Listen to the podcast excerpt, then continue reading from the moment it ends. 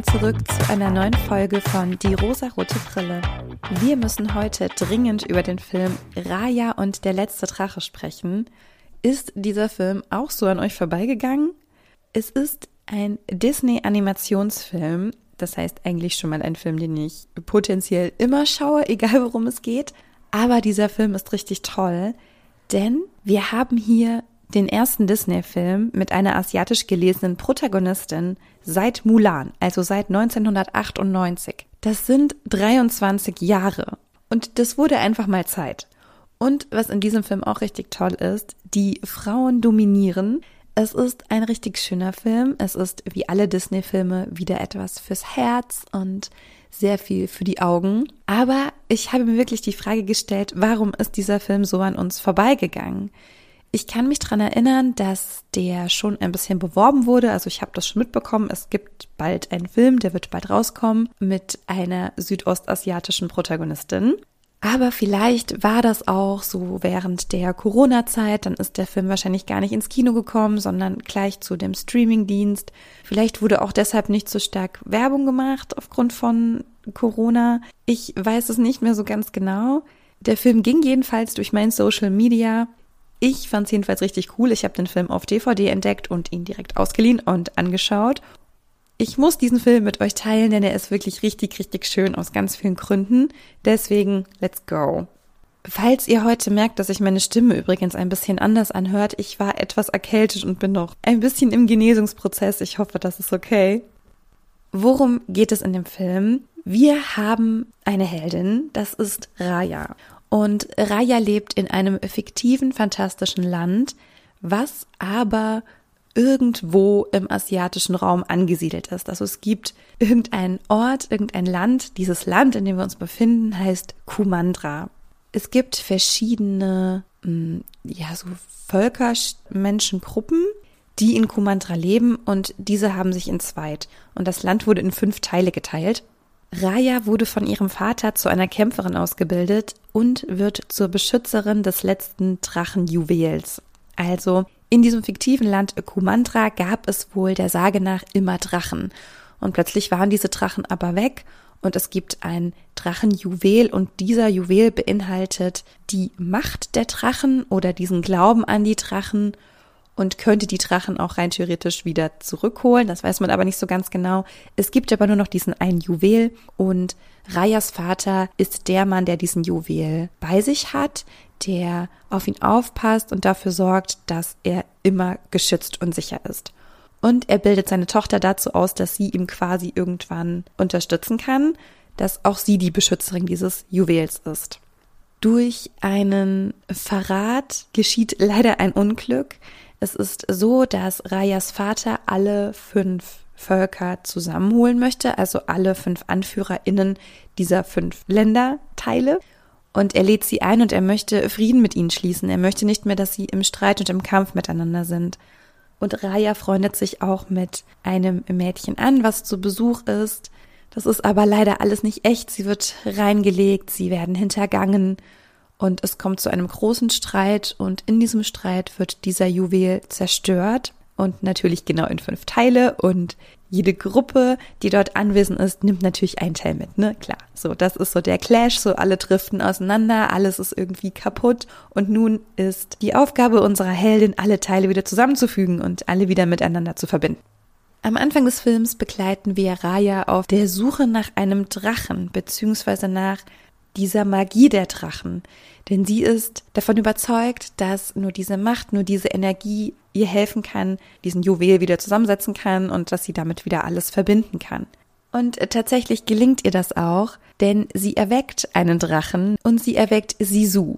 Und diese beiden versuchen nun, alle Teile des Juwels zu finden und zusammenzubringen. Genau. Es ist natürlich wie immer ein fantastisches Abenteuer. Ja, sie begegnen unterschiedlichen Personen, sie treffen auf Widerstände. Es gibt am Ende ein großes Problem, was sie aber zusammen lösen. Also klar, es ist immer wieder die gleiche Heldinnengeschichte, die aber auch wie in allen Disney-Filmen, wie ich finde, einfach sehr, sehr schön ist. Aber vielleicht bin ich da auch etwas voreingenommen, weil ich einfach generell Fan bin, auch von so fantastischen Ländern und fantastischen Reisen. Und ja, damit kriegt man mich einfach immer. Ich möchte euch ein paar Gründe nennen, warum der Film wirklich toll ist und warum es sich lohnt, ihn anzuschauen. Zum einen haben wir Raya. Raya ist eine weibliche asiatische Protagonistin, das hatte ich ja schon gesagt. Sie kann kämpfen, sie kann sich verteidigen, sie kann sich selbst versorgen und selbst um sich kümmern. Sie ist also eine Independent Woman. Sie möchte ihren Vater zurückholen, denn dieser wurde bei diesem Streit durch eine Macht, durch eine Magie versteinert. Und das ist der Grund, warum sie eben Sisu suchen geht. Und Raya hat leider auch dieses komplette Vertrauen verloren durch diesen Verrat der anderen Gruppen, durch diesen Verrat ihrer vermeintlichen Freundin, durch den Verlust ihres Vaters. Sie hat das Vertrauen komplett verloren und sie muss das erst wieder lernen, aber sie lernt es, nämlich mit Sisu. Sisu ist ja der letzte Drache und es ist ein ja weiblich gelesener Drache. Sie hat eine weibliche Stimme. Sisu ist auch ein bisschen durchgeknallt und sagt von sich selbst, na ja, meine Geschwister, die hatten eigentlich mehr Skills als ich und ich bin halt nur die Überbringerin gewesen. Und Sisu kann sich in einen Menschen verwandeln, denn sie ist eine Formwandlerin. Und das ist natürlich sehr hilfreich, wenn sie unterwegs sind. Mit einem großen Drachen würde man ja wohl sehr auffallen. Und das ist ganz praktisch, dass sie auch einfach ein Mensch sein kann. Und ich würde auch sagen, dass sie als Mensch eher weiblich gelesen wird. Wir haben noch eine Frau, die in den Fokus rückt. Und zwar haben wir eine Antagonistin, das ist Namari. Sie ist diejenige, die Raya reinlegt. Also sie gewinnt erst ihr Vertrauen und bondet mit ihr, aber es stellt sich heraus, dass sie sie nur belogen hat, um an den Juwel zu kommen. Sie ist auch bis zum Ende skeptisch gegenüber Raya und ihr auch eher feindlich gesinnt, bis sie Sisu sieht. Denn Namari ist auch ein junges Mädchen gewesen und dann auch als Frau immer noch in diesem Glauben, es gibt diese Drachen und es ist wichtig, dass wir an sie glauben und dass wir ihnen vertrauen. Und das ist auch der Punkt, der Namari und Raya wieder zusammenfinden lässt und der sie dann wieder verbindet und wieder auf einen Nenner bringt sozusagen. Das ist dann Sisu und der Glaube an die Drachen und der Glaube an etwas Gutes. Und auch Namari muss das Vertrauen lernen und das ist eigentlich auch das, was sie mit Raya verbindet. Also beide sind sehr skeptisch, ja nicht wirklich wohlwollend einer anderen Idee, einer anderen Meinung gegenüber. Aber sie schaffen es gemeinsam und das ist natürlich auch immer etwas, was in Disney-Filmen ein großer zentraler Punkt ist, dass sie sich vereinen müssen gegen das Böse und dass sie es am Ende natürlich auch schaffen. Mir ist aufgefallen, dass in diesem Film ein großer Teil die Asian Culture ist. Und mein erster Gedanke war, hm, soll es vielleicht ein bisschen an Vietnam angelehnt sein? Denn Raya nennt ihren Vater Ba und ich weiß aus dem tollen Podcast The Rise and Shine, dass das ein vietnamesischer Kosename ist für den Vater. Da sagt man, glaube ich, entweder Ba oder Bo und sie nennt ihn immer Ba und das ist mir direkt aufgefallen. Ich dachte so, hm, okay, vielleicht ist es ja an Vietnam angelehnt, an die vietnamesische Kultur. Das ist allerdings aber auch schon alles, was ich so einordnen konnte, weil ich mich damit einfach leider nicht gut genug auskenne.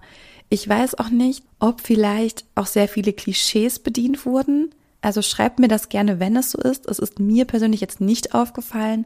Aber gut, vielleicht bin ich da auch einfach nicht tief genug drin oder einfach nicht so sozialisiert, dass mir es auffällt. Deswegen bin ich da mit dieser Äußerung etwas vorsichtig. Also ihr könnt mich sehr gerne korrigieren. Ich schaue ja natürlich mit meinem westlich geprägten Blick darauf und ich sehe darin schon die Repräsentation von Südostasien. Es kann natürlich gut sein, dass das zu westlich ist oder dass das falsch ist. Also, wie gesagt, ne, sagt mir Bescheid. Letztendlich ist es so, dass wahrscheinlich sehr viele verschiedene Kulturen vermischt worden sind, da es ja auch einfach eine fiktive Geschichte ist. Und diese fiktive Geschichte, die kann ja alles beinhalten, was es so gibt. Aber grundsätzlich würde ich sagen, es ist angelehnt an Südostasien. Genauso war es ja auch bei Vajana.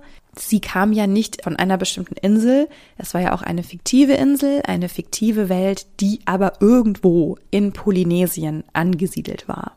Grundsätzlich finde ich das für mich okay, wenn es immer ein fiktiver Ort, ein fiktiver Raum ist. Denn dadurch hat man auch einfach mehr Spielraum und kann einfach auch mehr repräsentieren. Das ist aber meine Meinung. Also vielleicht birgt es dadurch auch sehr viele Gefahren, da bin ich mir gerade nicht so ganz sicher. Das Ding ist ja auch, dass viele Menschen in den westlichen Ländern, also gerade in Europa, sagen, ja, Asien oder eben auch Afrika, ne, da kommen Menschen her, da leben Menschen. Aber dabei wird ja auch immer wieder vergessen, wie viele verschiedene Länder, Rituale, Religionen, Sprachen und so weiter es auf diesen Kontinenten gibt. Wir sagen, dieser Mensch kommt aus Afrika oder dieses Gericht kommt aus Asien. Das ist ja viel zu eng gedacht. Das ist ja wirklich rassistisch, das so zu benennen. Das ist eine rassistische Sprache, wenn wir etwas sagen, das ist asiatisch oder afrikanisch. Und ich merke auch ganz oft, dass mir die Worte fehlen, um etwas lokal einzuordnen, lokal zu beschreiben. Könnt ihr irgendwie verstehen, was ich meine? Asiatisches Essen in Deutschland zum Beispiel. Wir sagen ganz oft, wir gehen beim Asiaten essen oder wir gehen chinesisch essen. Aber wahrscheinlich ist dieses Restaurant weder das eine noch das andere, sondern es ist sehr viel spezieller. Es ist zum Beispiel ein südvietnamesisches Restaurant. Und wir in der westlichen Welt einfach nicht das Interesse finden, uns damit zu beschäftigen, uns darüber zu informieren und es wirklich einfach zu erleben, wie es wirklich ist. Das ist ignorant und das ist rassistisch. Und ich tappe ja selber noch sehr oft in diese Falle. Aber es ist mir in diesem Punkt einfach wichtig zu sagen, dieser Film spielt eben nicht in Asien, sondern er beinhaltet sehr viele asiatische Kulturen und Rituale und auch Essen ist ein zentrales Thema in dem Film und ich weiß, dass das gerade in Vietnam ein großer Teil der Kultur ist. Und das ist das, was ich eben aufnehmen konnte. Aber ja, mein Blick ist da auch einfach noch zu eng und das weiß ich und ich arbeite daran. Und falls ihr das auch möchtet, ich kann euch wirklich den Podcast Rise and Shine empfehlen. Der ist sehr, sehr großartig und behandelt sehr viele Themen über Vietnam, über vietdeutsche Erfahrungen. Das ist wirklich ein Schätzchen. Hört ihn euch bitte an.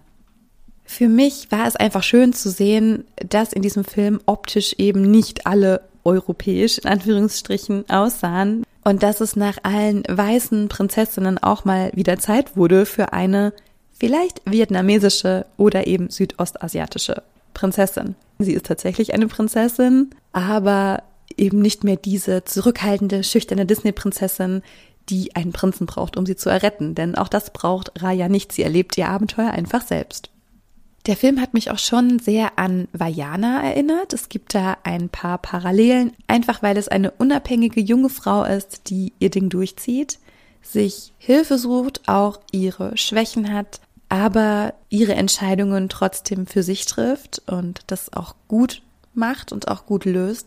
Das ist ja auch ein Grund, warum ich Vajana schon so grandios finde und Raya finde ich auch einfach super. Die Synchronisation im Original stammt übrigens nur von Schauspielerinnen, die alle südostasiatische Wurzeln haben. Das ist im Deutschen wahrscheinlich nicht so, aber immerhin wurde im Original darauf Wert gelegt. Das finde ich immer sehr, sehr gut, dass man da die Repräsentation auch einfach im Hinterkopf hat. Und klar, der Film ist auch wieder lustig. Es gibt einfach wieder süße Tiere, wie immer. Und auch als erwachsene Person hat man einfach sehr viel Spaß dabei, den Film zu schauen. Ich kann ihn euch wirklich empfehlen. Es berührt einem Herzen. Es ist wundervoll fantastisch. Es ist vom Design, der Optik, den Bildern, es ist wunder, wunderschön. Ja, vielleicht habt ihr Lust bekommen, euch Raya mal anzuschauen. Und wenn dem so sein sollte, wünsche ich euch natürlich sehr viel Spaß. Ich würde mich super freuen, wenn ihr mir Feedback gebt, auch gerade zu diesen Aussagen, wo ich so ein bisschen unsicher bin und nicht so ganz genau weiß, ja, ob das alles so die richtige Richtung ist, in die ich hier gerade gehe. Ihr findet in der Beschreibung die Wege, wie ihr mich kontaktieren könnt. Und wenn ihr Lust habt, würde ich mich freuen, wenn wir uns in der nächsten Woche wieder hören. Bis ganz bald. Ciao.